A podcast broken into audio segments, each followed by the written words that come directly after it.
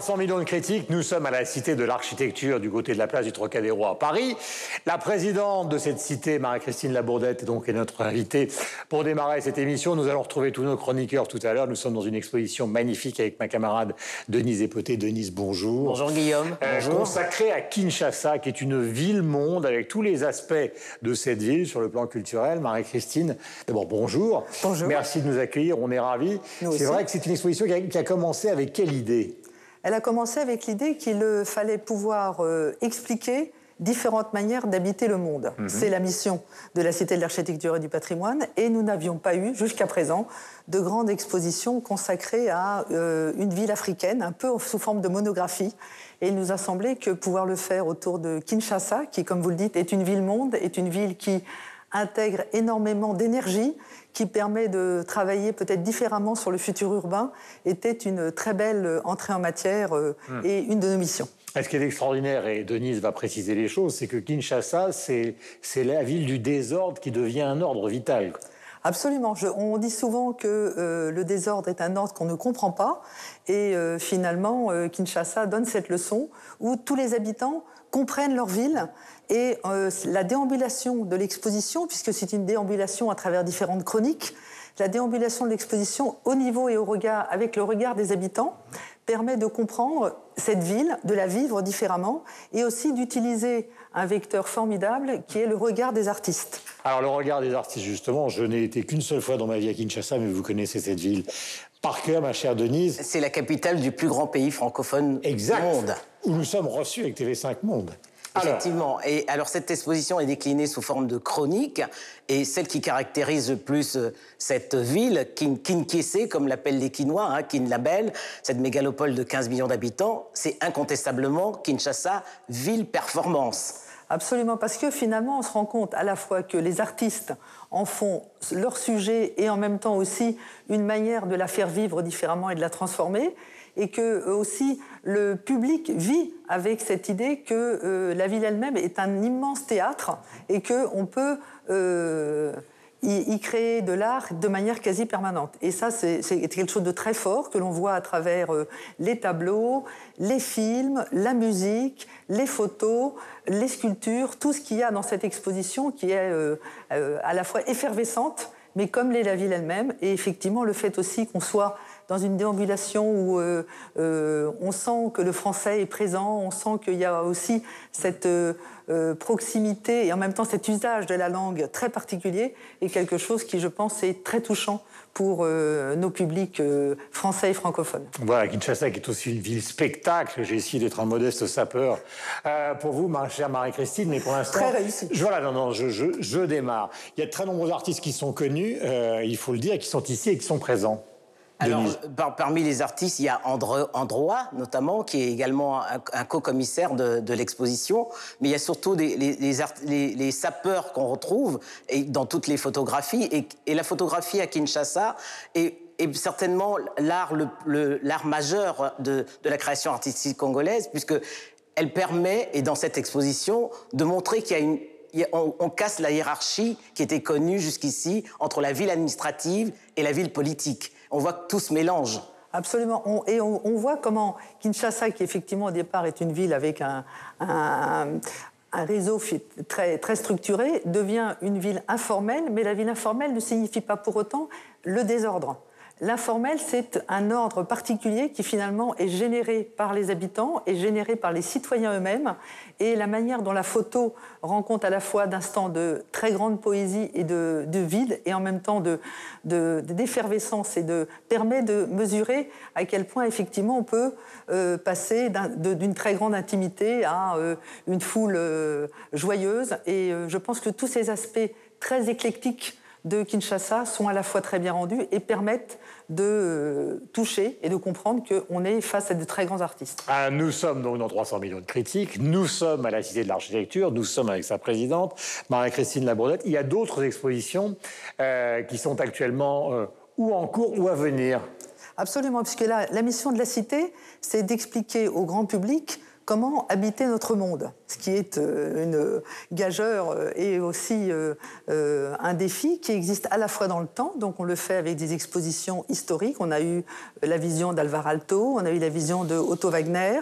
Nous avons en même temps que Kinshasa une vision qui est celle d'Albert Kahn sur le Paris de 1910 à 1937, où d'ailleurs c'est extrêmement intéressant parce qu'il y a à la fois des, de temps en temps des résonances et des éléments de, continuité dans en même temps la la vie que l'on sent à Paris, notamment à travers les films, et en même temps cette euh, euh, Paris éternel euh, figé qui nous rappelle la période du confinement à travers des photos très esthétiques et, tout à fait magiques, notamment dans les couleurs.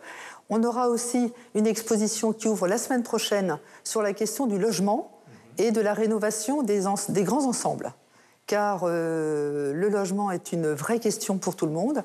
Et finalement, on se rend compte qu'on peut rénover à grande échelle en réutilisant euh, les barres telles qu'elles sont et en les améliorant sans pour autant avoir à faire de la destruction et de la reconstruction. Nous étions avec Marie-Christine Labourdette, merci mille fois. Nous allons remonter donc euh, dans la cité de l'architecture, retrouver tous nos camarades. Denise va m'emmener parce que quand même, euh, il faut que j'ai un guide. C'est une exposition Kinshasa qu'il ne faut pas rater. Euh, voici le sommaire de l'émission, 300 millions de critiques. Merci beaucoup, Madame la Présidente. Denise Merci, merci, Marie-Christine Labourdette. Merci beaucoup. Avec plaisir. J'espère. Camille Laurence a sorti pour la dernière rentrée littéraire un roman remarqué par la critique et par les lecteurs. Nous l'avons lu. Point est le 14e album de Dieter Meyer et Boris Blanc, connu sous le nom de groupe Yellow. Nous en parlons aujourd'hui. Vous le savez, depuis le début de la pandémie de la Covid-19, nous sommes privés de la présence de nos amis québécois. Pour pallier ce manque, nous avons décidé d'enregistrer chaque semaine avec eux une carte postale culturelle du Québec. Et enfin, nous parlerons du long métrage Mignonne de Memouna Doucouré. Fin septembre, la plateforme de streaming qui le diffuse a été mise en accusation par un grand jury américain sous le chef de promouvoir la pédopornographie pornographie, nous allons en débattre. 300 millions de critiques, c'est parti.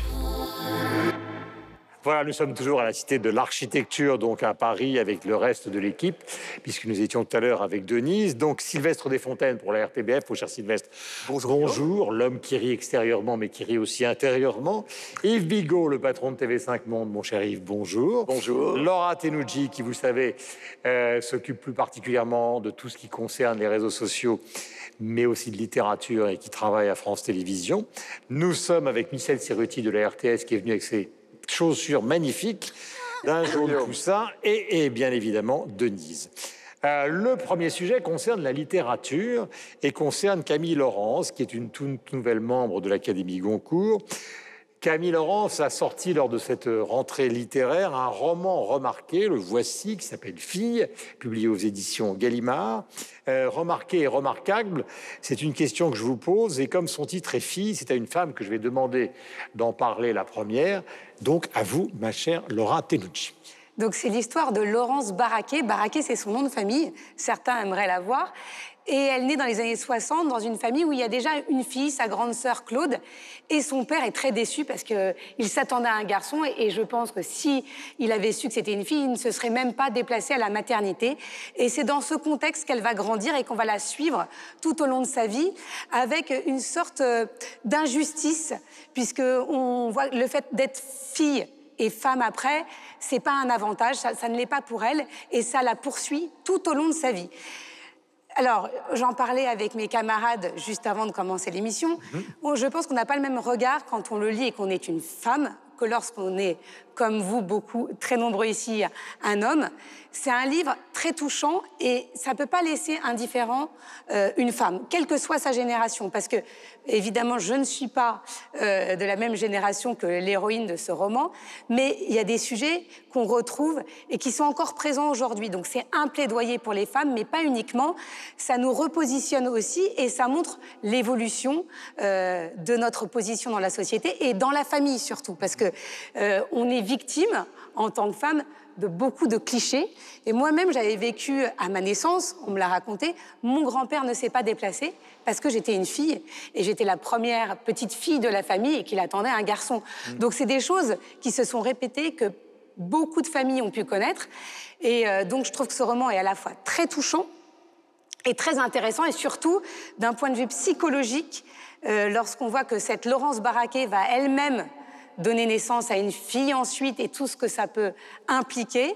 Voilà, ça, on se remet forcément un peu en question. Et vous ajoutez à ça qu'il y a une écriture remarquable. Elle arrive à se mettre dans la peau de cette euh, Laurence quand elle est jeune, quand elle est plus âgée, et elle change de style. J'ai dit, c'est un peu une comédienne. On a l'impression non pas de lire le texte d'une autrice, mais plutôt d'une comédienne. Denise.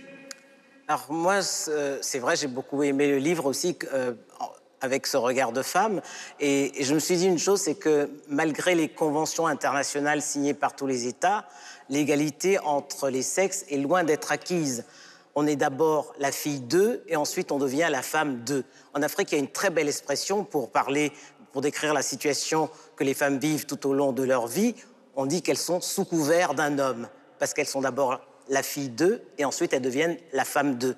Et, et, on voit bien dans ce livre que Laurence Barraquet subit encore tous ces stéréotypes entre filles et garçons, alors qu'elle elle fait partie d'une famille de la classe supérieure. Son, père est médecin. Et malgré cela, il, annonce, il découvre la naissance de, ce nouvel enfant et il le prend de, très haut, presque de, manière, euh, je dirais, de condescendance même hein, vis-à-vis -vis de sa femme. C'est une fille, c'est-à-dire elle ne vaut rien. Or, et quand on regarde, vu d'Afrique, on se dit, mais au fond, même les femmes en France, qui, alors qu'on parle toujours de la liberté des femmes, du féminisme et tout ça, sont passées aussi par là. Et en Afrique, quand on est, quand on est une fille, très souvent, quand on est le premier enfant, c'est une chance pour la famille contrairement à ce qu'on peut dire, on voit ici dans le livre, c'est une chance d'avoir une fille comme premier enfant parce qu'on se dit, elle va permettre à la famille d'avoir, de faire, de, de, nouer des amitiés avec une autre famille. En revanche, quand on a plusieurs filles, là, ça devient un problème. On se dit, elle ne fait que des filles. Or, en médecine, on sait très bien que ce sont les hommes qui déterminent le sexe de l'enfant. Donc dire d'une femme qu'elle ne fait que des filles, en fait, c'est même se moquer de soi-même. C'est de dire on n'est pas capable de faire des garçons. Sylvestre. Pour rebondir un peu sur, bah, sur, tout ce qui a été dit, euh, première chose, je trouve que c'est très bien écrit. Et en tant qu'objet littéraire, c'est très intéressant, notamment sur le, genre, le genre féminin, le genre masculin, et justement cette approche de la langue française qui est parfois différente de, la langue anglaise. Ceci dit, j'ai trouvé que ce livre était assez peu moderne. Euh, je suis, euh, un, je suis un homme, comme l'a très bien dit Laura, et sans doute qu'il doit y avoir une différence de perception. j'ai trouvé ça assez peu moderne dans le sens où je suis père d'une fille qui a à peu près 5 ans, et je ne me retrouve absolument pas dans la vision que j'ai aujourd'hui euh, de, euh, de, mon rôle de père, de mon rôle d'éducation, euh, et j'irais même jusqu'à dire de la manière dont je pense le, le rapport à la femme et le rapport à la fille a euh, c'est transformé. Mm. Alors peut-être que je suis trop, j'idéalise peut-être trop ce, point de vue-là, puisque je ne suis pas une femme et je ne le vis pas. vous de, de certainement, là, où, là, où, vous avez raison, euh, Sylvestre, c'est que le sentiment euh, que donne ce roman, même s'il est très autobiographique, c'est que on y aborde des sujets du 21e siècle, même des sujets de 2020, donc du moment, avec une pensée et en partie une écriture du XXe siècle. c'est tout, tout, à fait ça. Et donc de me dire à un moment donné, mais ce, alors, ce, qui, joue aussi, c'est qu'effectivement, c'est pas un livre de sociologie. Et parfois, mon cerveau passait, allait de ce côté-là, vers le côté psychosocial des choses, en me disant, euh, ce sont des idées rétrogrades, etc., etc. Et si je me replace dans le champ du roman, alors oui, effectivement, ce livre tient la route. Mais le problème, c'est que comme c'est une autofiction et que tout est un peu mêlé, euh, les considérations sociologiques, psychologiques, anthropologiques, etc., à un moment donné, on est un petit peu perdu. Et on est d'autant plus perdu, je pense, quand on est un homme, parce qu'il y a une certaine, un certain nombre de choses qui mais que je ne peux pas évidemment comprendre puisque je ne les vis pas moi au quotidien et je ne les ai encore moins vécues par le passé.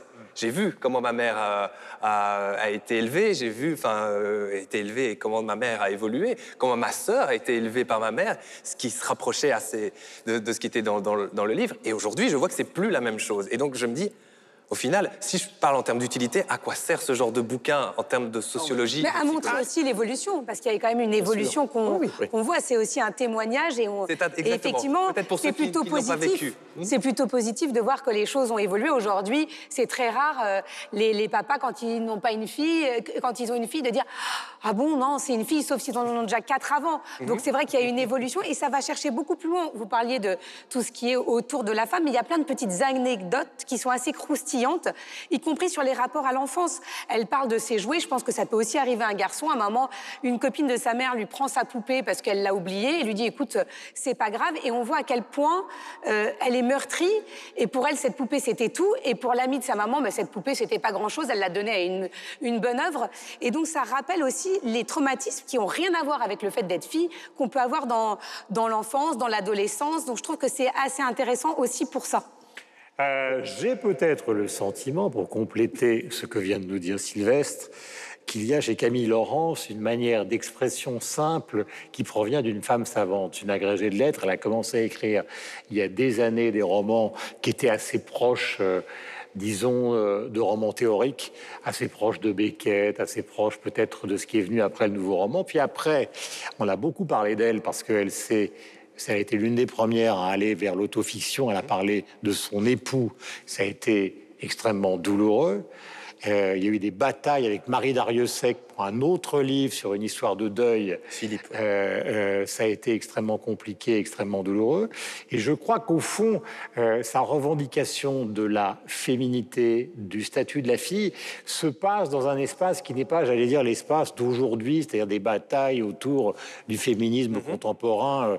on n'est pas dans MeToo, on est dans la volonté de donner à la littérature une expression une tradition qui est celle de la littérature qu'on pourrait retrouver euh, chez Virginia Woolf, qu'on pourrait retrouver euh, chez Marguerite Yourcenar, dans des registres qui n'ont strictement aucun rapport esthétiquement. Mais la réponse féminine est une réponse littéraire, c'est pas une réponse sociologique, même si elle décrit les jouets, les amours, les problèmes dans sa famille, ce père qui est froid, etc., etc., etc. Et il faut dire aujourd'hui, pour terminer, euh, ma chère Isabelle Siri, c'est que Camille Laurence, qui a été parfois un petit peu contestée, est effectivement la chroniqueuse numéro un euh, du monde des livres. Elle est membre de l'Académie Goncourt et elle fait partie de plus en plus, avec cette durée, euh, de colloques dans le monde entier. Et ce livre-là est assez symptomatique justement d'une certaine forme de maturité. Guillaume, il y a un aspect. euh, Je suis un peu pompeux, pardonnez-moi. J'ai voulu remettre ça en perspective. C'est le décor qui fait ça. Oui, un peu de solennité euh, ici. Guillaume, il y a un aspect qu'on n'a pas encore abordé, mais qui, je pense, est euh, capital dans tout ce livre, c'est que c'est un livre qui est 100% freudien. Tout est freudien. Tous les noms sont choisis en fonction de ça. Baraquet est choisi en fonction de ça. L'héroïne s'appelle Laurence, Camille Laurence. Euh, tout, et tout le livre ne sont que juste. des références freudiennes en permanence, en permanence, en permanence. Et c'est peut-être ça, Sylvestre, qui donne un petit aspect euh, passé, euh, Oui, oui, justement. C'est que le 21e siècle a un peu dépassé La psychanalyse, euh. Freud et la pensée purement euh, freudienne. Maintenant, j'ajoute un, un dernier mot, c'est que tout sera pardonné de toute façon à Camille Laurence parce qu'elle cite euh, Somebody to Love de Jefferson Airplane et quelqu'un qui fait ça a gagné ma gratitude jusqu'à la fin des temps. Non, mais en même temps, sur le plan sociologique aussi, on peut se dire qu'elle prend le contre-pied de Simone de Beauvoir, qui disait qu'on ne naît pas femme, on le devient. Or là, pour elle, être femme, c'est une fatalité. Oui, mais c'est bien aussi. Vous avez remarqué que Sylvestre, en tant que père de famille, disait que euh, son enfant avait à peu près 5 ans. À peu près, oui. Comme père de famille, il y a encore des progrès à faire dans la famille de Fontaine. Non, ça dépend de la date de diffusion de l'émission. C'est pour l'intemporalité. Alors, nous allons partir du côté de nos amis suisses. Point est le 14e album de Dieter Mayer, qui est une de mes passions. Il a 75 ans. Et Boris Blanc, qui a 68 ans, plus connu sous le nom d'un groupe, évidemment, qui s'appelle Yellow.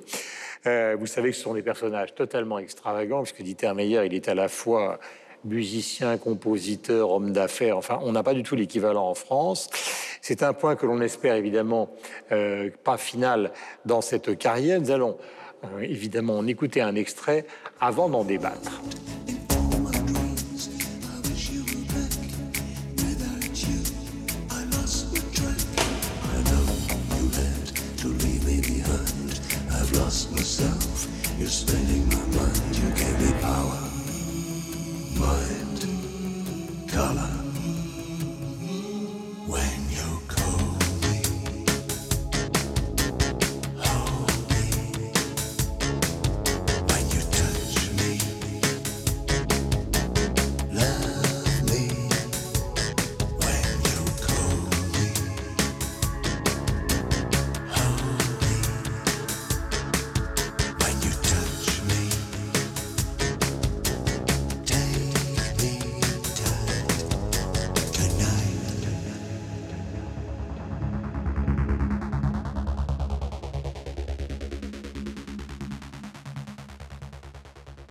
Voilà, Yellow est donc un groupe euh, suisse euh, mon cher Michel, vous avez le talent extraordinaire d'assortir euh, vos pompes à vos chroniques.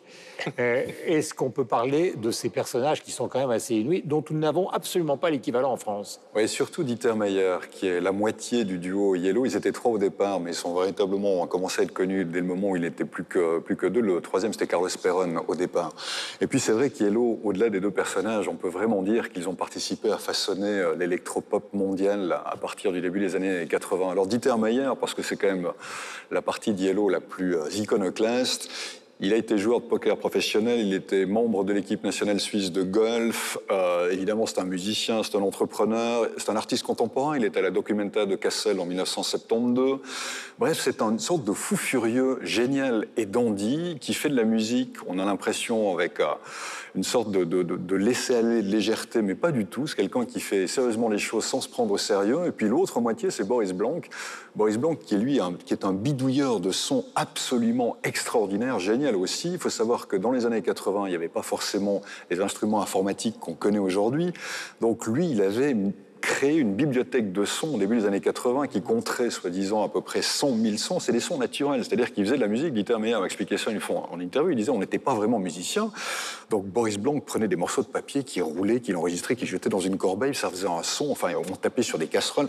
Enfin, ils sont créés une, une banque de sons comme ça et ils ont bidouillé leurs sons et ils ont créé eh bien, cet électropop qui les a rendus euh, célèbres. Célèbres. Euh, d'abord, maintenant, ça c'est la présentation, parce qu'on en a déjà parlé d'Yellow, mais c'était important de redire qui ils étaient, parce qu'ils ont très peu d'équivalents euh, dans le monde. Maintenant, cet album, Sylvestre, inspiré. C'est un groupe qui a 40 ans, il me semble, euh, à peu près 15 albums. Euh, je pense que peu ou prou, je les ai tous écoutés, ces disques, et j'ai l'impression qu'ils creusent le même sillon depuis, euh, depuis 40 ans.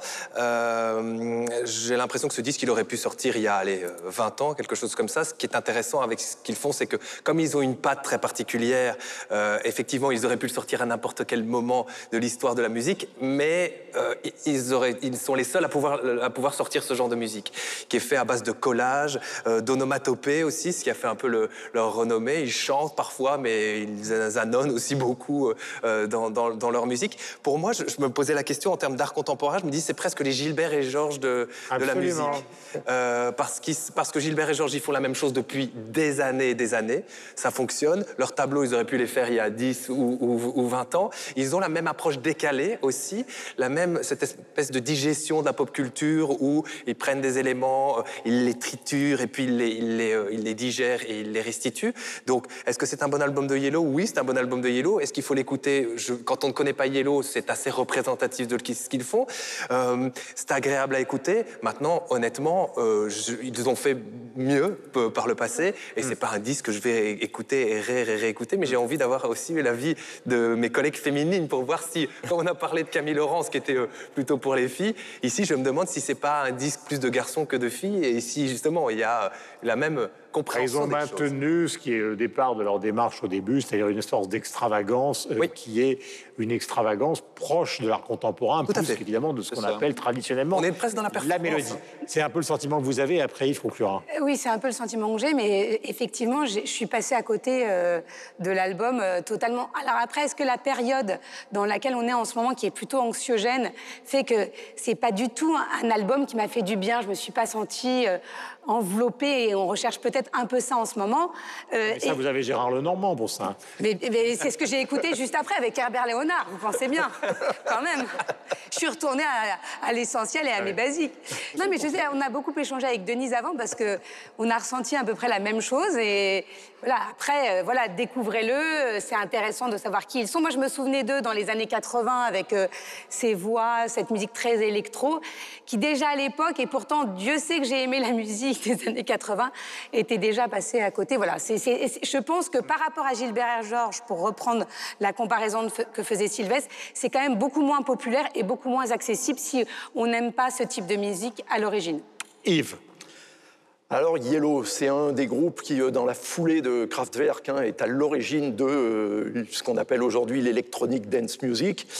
Euh, il se situe quelque part entre Kraftwerk justement, les Sparks, un peu pour le look, et Was Not Was, ce groupe de chiquet de Détroit, euh, qui avait des vocalistes invités très souvent. Maintenant, peut-être que tous ceux d'entre vous qui ne connaissaient pas Yellow, vous connaissez au moins deux morceaux de Yellow sans le savoir. C'est Yeah, qui a été leur grand tube euh, international, d'une part, qui d'ailleurs accompagne euh, toutes les interventions d'un des personnages des Simpsons. Donc vous voyez un peu la- le rayonnement euh, planétaire. Et un autre morceau qui s'appelle The Race, donc qui imite les bruits de voitures de, de compétition, un peu de la même manière que le Autobahn de Kraftwerk le faisait pour les véhicules sur, sur l'autoroute. Et surtout, c'est que ces deux morceaux ont été repris dans des dizaines et des dizaines et des dizaines de films américains, euh, britanniques, français, euh, allemands, euh, etc.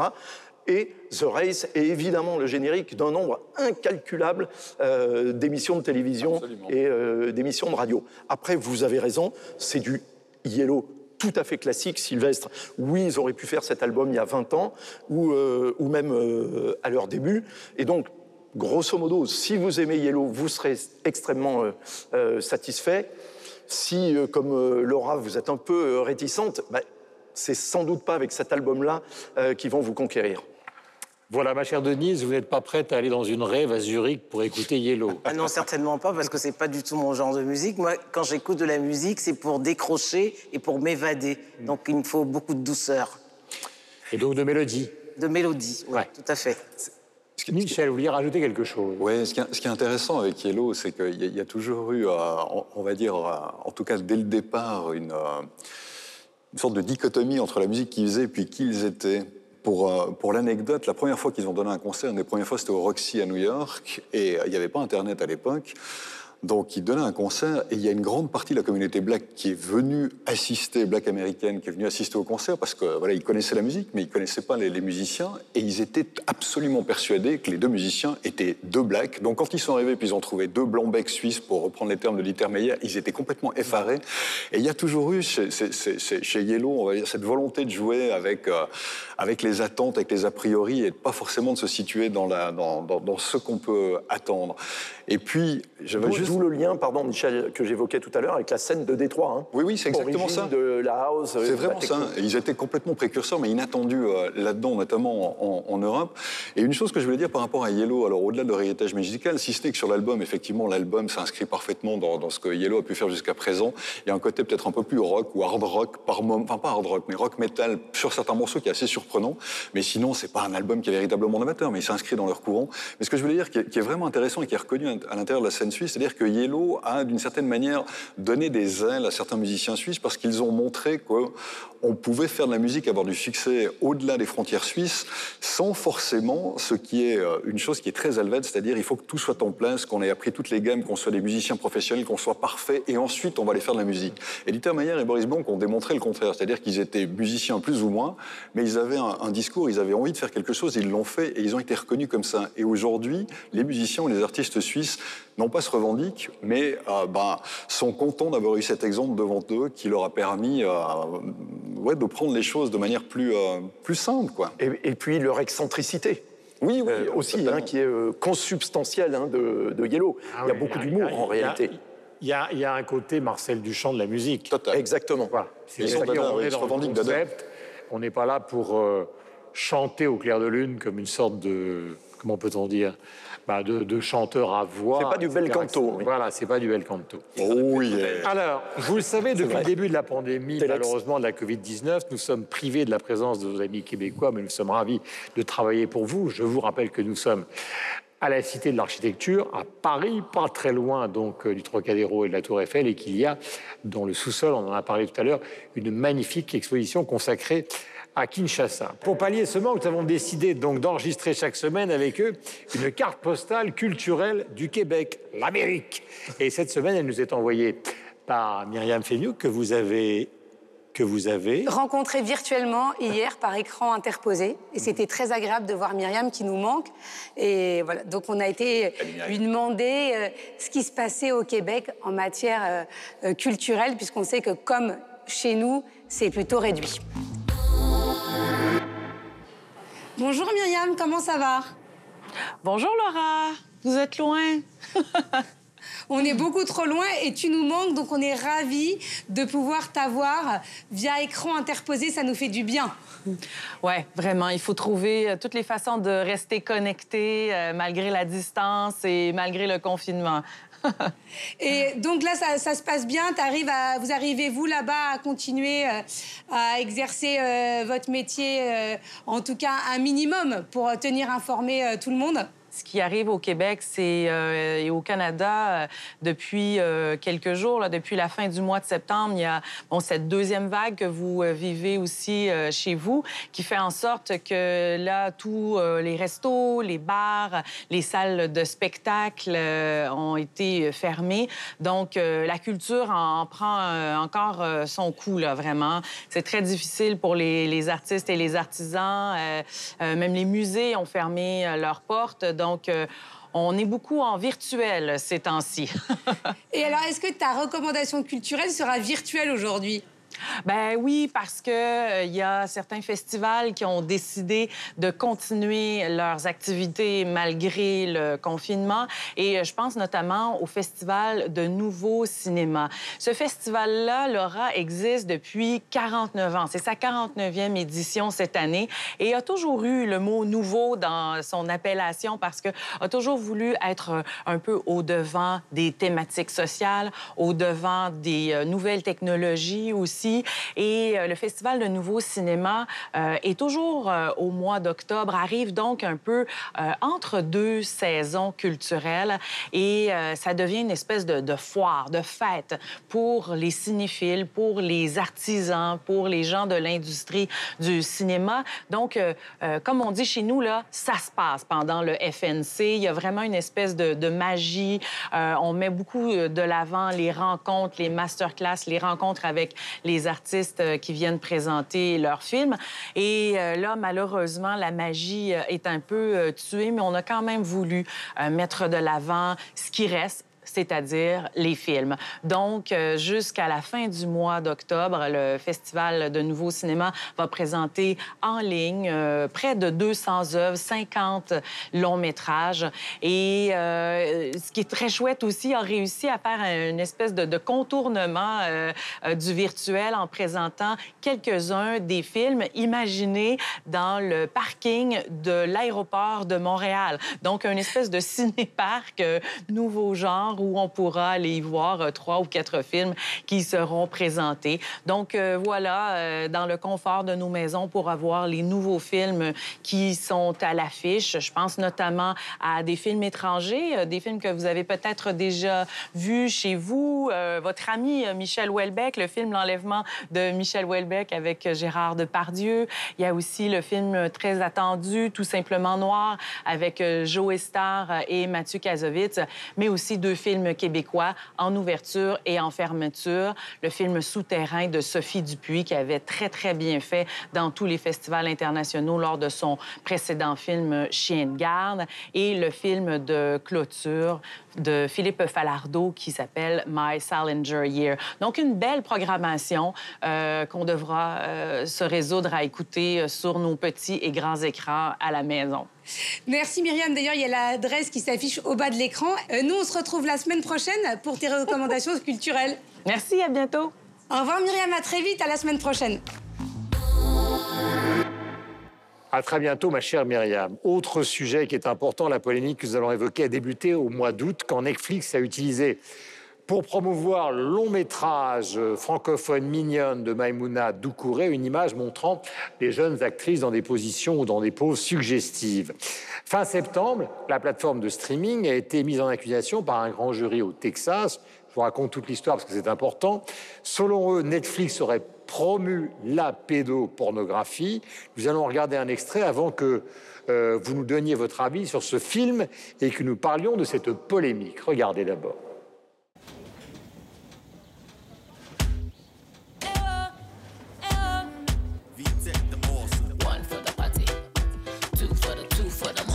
For the Mais qu'est-ce que c'est que ça.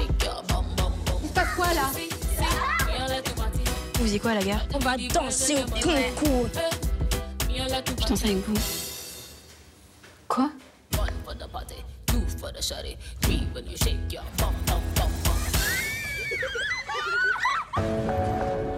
Gens t'ont grave kiffé que tu vois tous les likes qu'on a eu. Vous savez où passe l'esprit du mal? Ce sont ces femmes dénudées. Pour le mariage de ton père. Regarde comment elle te va. Tu es une femme maintenant.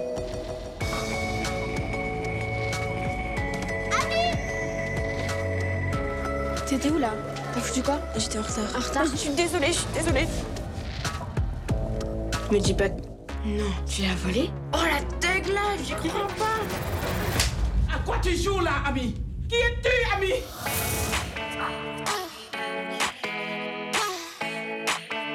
Laisse couler l'eau, ma chérie. Les péchés s'effacent avec. Vous avez quel âge? 14.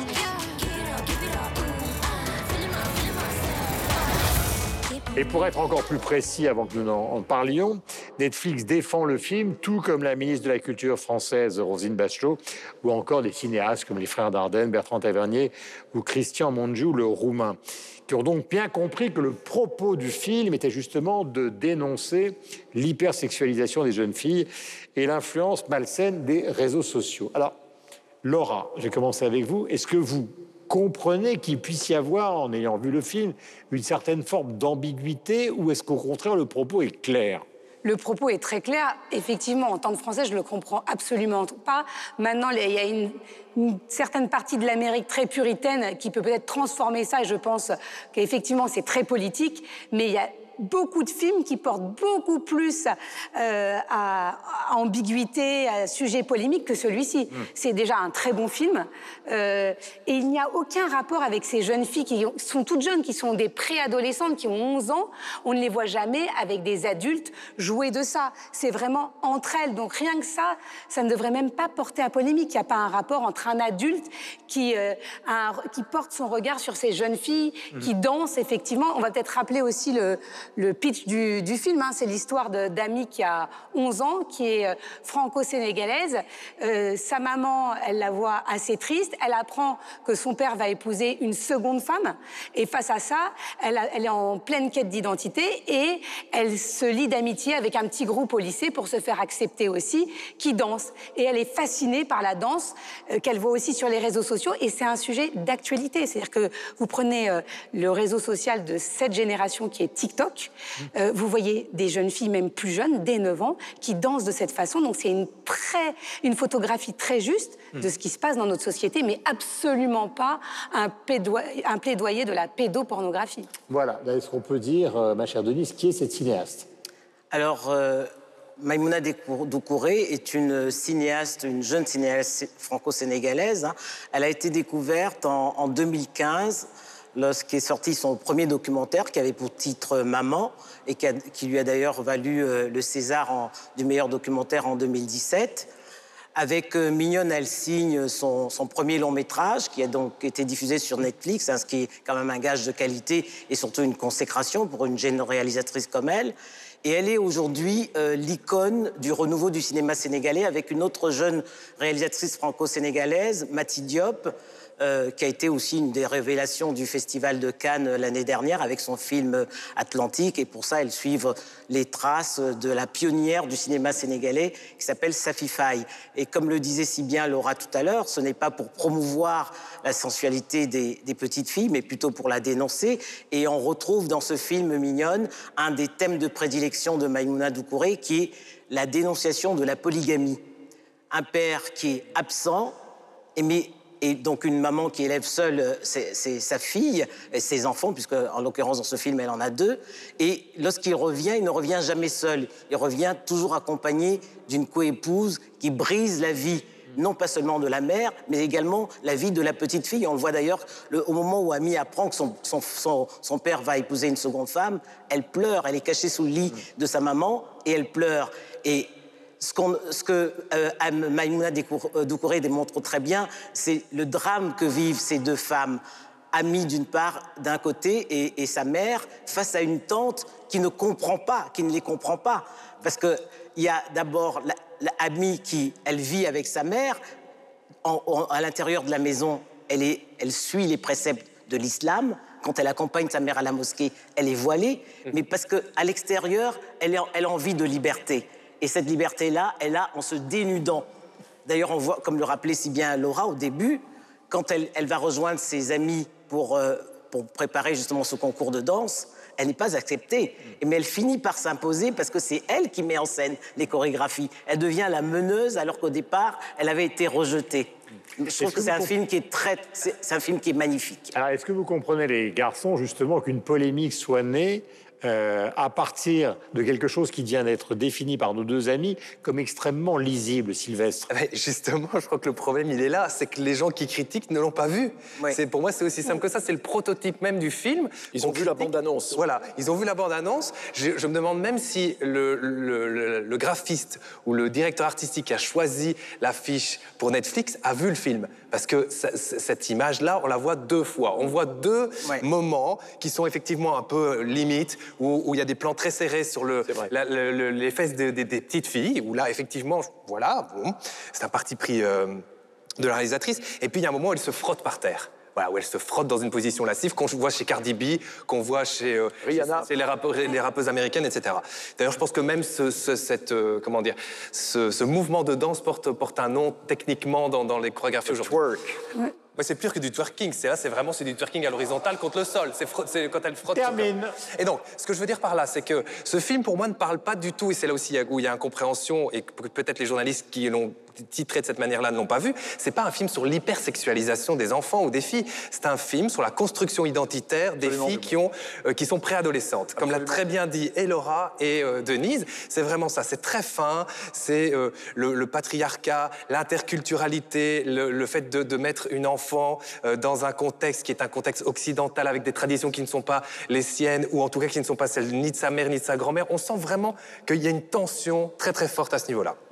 Effectivement, c'est surligné par le fait que les, amis en question, et ça je trouve qu'en termes de mise en scène, c'est malin, euh, qu'elles soient habi- habillées à l'encontre même de la manière dont les, petites filles euh, euh, musulmanes sont habillées, donc complètement, presque dénudées alors que les autres sont complètement recouverts, donc ça crée vraiment cette dichotomie, mais ça s'arrête là. Ce n'est pas, encore une fois, sur l'hypersexualisation. C'est en filigrane, effectivement, ce- cette hypersexualisation. L'utilisation des réseaux sociaux, c'est en filigrane aussi.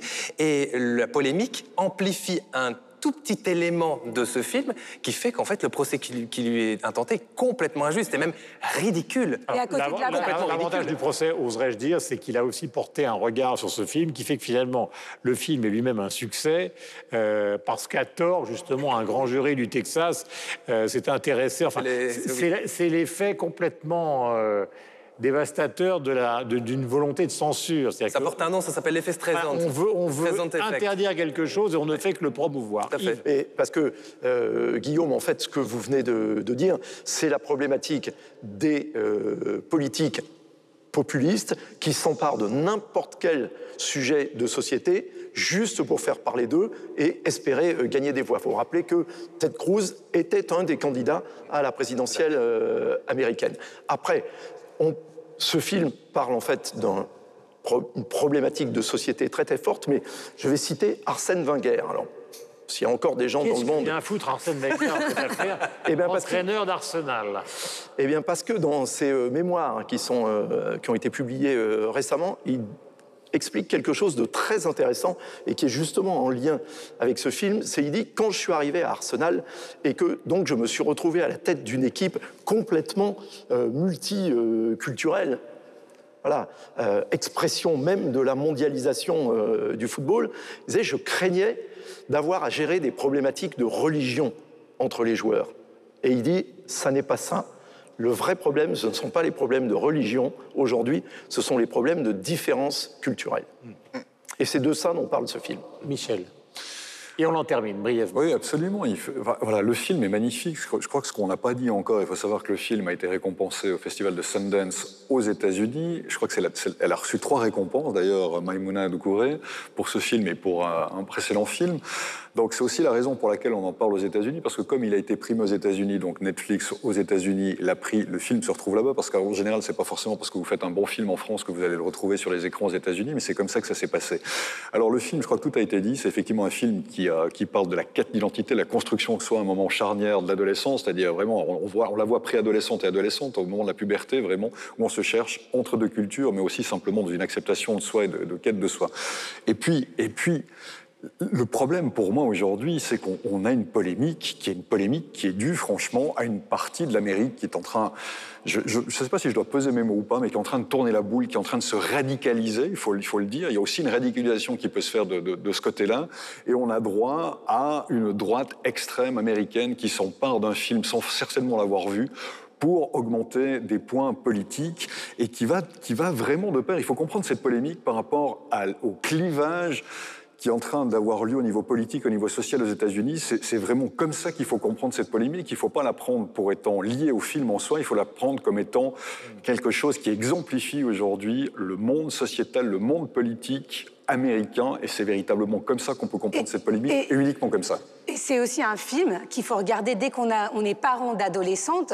C'est un film que tous les parents devraient regarder parce que c'est vraiment ce qui se passe aujourd'hui sur les réseaux sociaux. Oui. Et on parle de la surenchère et tous les enfants qui ont un téléphone portable sont confrontés Mm. à ça. C'est pas un épiphénomène quelque part dans un certain milieu. C'est partout, quelle que soit la classe sociale. Dès qu'un enfant a un téléphone portable, et la, la jeune fille, l'héroïne, va jusqu'à se photographier l'entrecuisse Oui. pour pouvoir être, avoir sa photo qui fait des milliers de vues sur les réseaux sociaux. Mais ça, c'est pas que dans les films, c'est dans la réalité. Mais vous avez raison, euh, Laura, pour et terminer. c'est la conclusion de la pression sociale que subissent les petites filles, d'ailleurs les petits garçons dans un genre totalement différent aussi, dans le milieu de euh, leur âge. Voilà, pas de portable pour les enfants, voilà euh, le point de vue euh, d'un papa. Euh, maintenant, ma chère Denise, euh, vous allez nous recommander votre compte à suivre sur les réseaux sociaux et nous allons commencer par vous. Alors moi, je vous recommande le compte YouTube d'un d'un artiste qui s'appelle Stan Bennett, qui euh, imite à perfection une centaine d'artistes en reprenant tous les grands succès. Et on dit d'ailleurs de lui qu'il a été le performeur vocal qui a égayé le confinement. Mon cher Michel. Alors, euh, J'aime bien dire mon cher Michel. Merci mon cher Guillaume, c'est un plaisir. Euh, Tataki. Voilà, trois syllabes, Ta- Taki, c'est, on va dire, la chaîne jeune de la radio-télévision suisse. Alors aujourd'hui, avec Internet, c'est plus lié, c'est pas forcément géolocalisé. Donc le compte Instagram de Tataki ou la, chaîne YouTube de Tataki, c'est l'occasion d'avoir accès à une vision de la culture mais par des jeunes, ou des fois des questions de société, puisqu'on met les questions de société, et puis aussi expression de jeunes avec le film de Maïmouna Doucouré. Sylvestre. Le, la page, euh, le site web d'une euh, association, euh, chez nous d'un- d'un- d'une institution même qui s'appelle Point Culture, c'est l'ex-médiathèque qui, qui s'est transformée parce qu'avant elle, ne faisait que du prêt. Aujourd'hui, elle a vraiment une approche culturelle globale et elle propose une exposition qui s'appelle Le rap, une histoire africaine. Point d'interrogation. Et sur le site pointculture.be, on retrouve toute une série d'éléments qui permettent d'aller voir et de donner envie aux gens d'aller voir cette exposition ou carrément simplement de se contenter de ce qui se trouve sur le site internet. Yves. tv50plus.com, notamment pour y voir la série franco-sénégalo-nigérienne Wara, dont on parlera euh, bientôt ici. Laura. C'est le compte Instagram d'un artiste plasticien qui s'appelle William Amor et qui transforme le plastique et les mégots de cigarettes en fleurs. Il a d'ailleurs reçu euh, l'année dernière le prix des talents émergents de la ville de Paris. Voilà le compte euh, de la galerie Le Long à Paris, tout simplement parce qu'il y a une exposition du plus célèbre peintre vivant encore aujourd'hui avec Richter. Il s'agit de David Hockney. Euh, C'est à Paris, dans le 8e arrondissement. Il y a un très bon texte d'ailleurs de Jean Frémont, parce que vous savez que David Hockney, on en parle parce qu'il s'est installé en Normandie. Euh, il a quitté Los Angeles pour la Normandie et il vit du côté du Havre. Il est temps pour moi de vous poser notre désormais traditionnelle question de fin qui est complètement barrée, je tiens à vous le dire tout de suite, mais qui a été inventée par notre bien-aimée productrice, donc hommage lui est rendu. Quelle est, tenez-vous bien, la première destination que vous choisirez le jour où l'on aura inventé, et c'est là où c'est fort, la téléportation? Réfléchissez bien. Michel Serruti. Alors, heureusement qu'on a eu la question avant, parce que vous m'auriez pris comme ça à froid, je ne saurais pas ce que j'aurais pu vous répondre. Donc, j'ai mis un moment à réfléchir. Et finalement, je- la station orbitale ISS. La station orbitale? Bah ouais, autant être, Comme dans le film de James Gray, quoi. autant être téléporté dans un endroit où on ne pourra jamais aller, oui. Denise, j'attends votre téléportation avec beaucoup d'intérêt. Euh, moi, ça sera euh, la Havane. Parce que c'est une ville qui, je trouve, qui réussit bien cette alchimie heureuse entre euh, les bâtiments modernes et les vieilles bâtisses qui ont gardé tout leur cachet. Et puis, à tous les coins de rue, on danse de la salsa. Et moi, j'adore la salsa. C'est la vie cachée de Denise Epoté. Téléportation, une version belge. Une version euh, belgo-japonaise, je dirais. Moi, j'adorerais me faire retéléporter à Naoshima, qui est une, euh, une île qui se trouve au sud du Japon, dans lequel euh, un milliardaire a décidé d'implanter sa collection d'art. Il a dit, vous me laissez construire une villa dans ce, petit, cette petite île où il y a une usine de transformation de poissons, et je vous transforme toute la ville. Et je vous transforme toute l'île. Et en plus, j'y mets un musée où je vous garantis, les gens viendront du monde entier. On peut y voir les nymphéas, notamment, là-bas au fin fond euh, du monde. C'est absolument incroyable. Et en plus, le- la seule possibilité de dormir sur le musée, c'est de dormir sur l'île, c'est de dormir dans le musée en question. Et on peut y avoir accès la nuit. Hmm, mon cher Yves, téléportez-vous. Le septième ciel, là où on rêve tous d'aller, non? Allez bien. Laura. Moi, je me dis, j'ai envie d'être téléportée dans un endroit où je n'ai pas le droit d'aller. Oui. Donc, j'aimerais bien être téléportée la nuit au musée du Louvre pour l'avoir que pour moi. Vous savez que vous pouvez y aller dans la journée actuellement? Oui, mais C'est dans la journée, ça ne m'intéresse pas. Je vous explique, j'ai- j'ai envie d'y aller seule, comme ça je peux faire ce que Ah, c'est le côté Belphégor. C'est le côté Belphégor, d'être seule, sans avoir personne qui me surveille et de pouvoir profiter pendant toute la nuit du musée. Moi, je voudrais me téléporter à Pantin. Pourquoi ne me le demandez pas? Je n'en ai pas la moindre idée. je vous embrasse. On se retrouve la semaine prochaine. Exilé intérieur accroché à son radiateur. Quand, quand, quand, quand tombe le mercure, le ciel pique du nez. Les éclairs, ce sont des fissures. Dans un plafond goudronné, encaisser le choc thermique. Échange d'amabilité au fond la glace. Moi, c'est Emric Bouyamba. Enchanté, mon prénom catholique est un passe-droit à ma couleur. Dans les familles à salaire unique, on fait du 5 euros.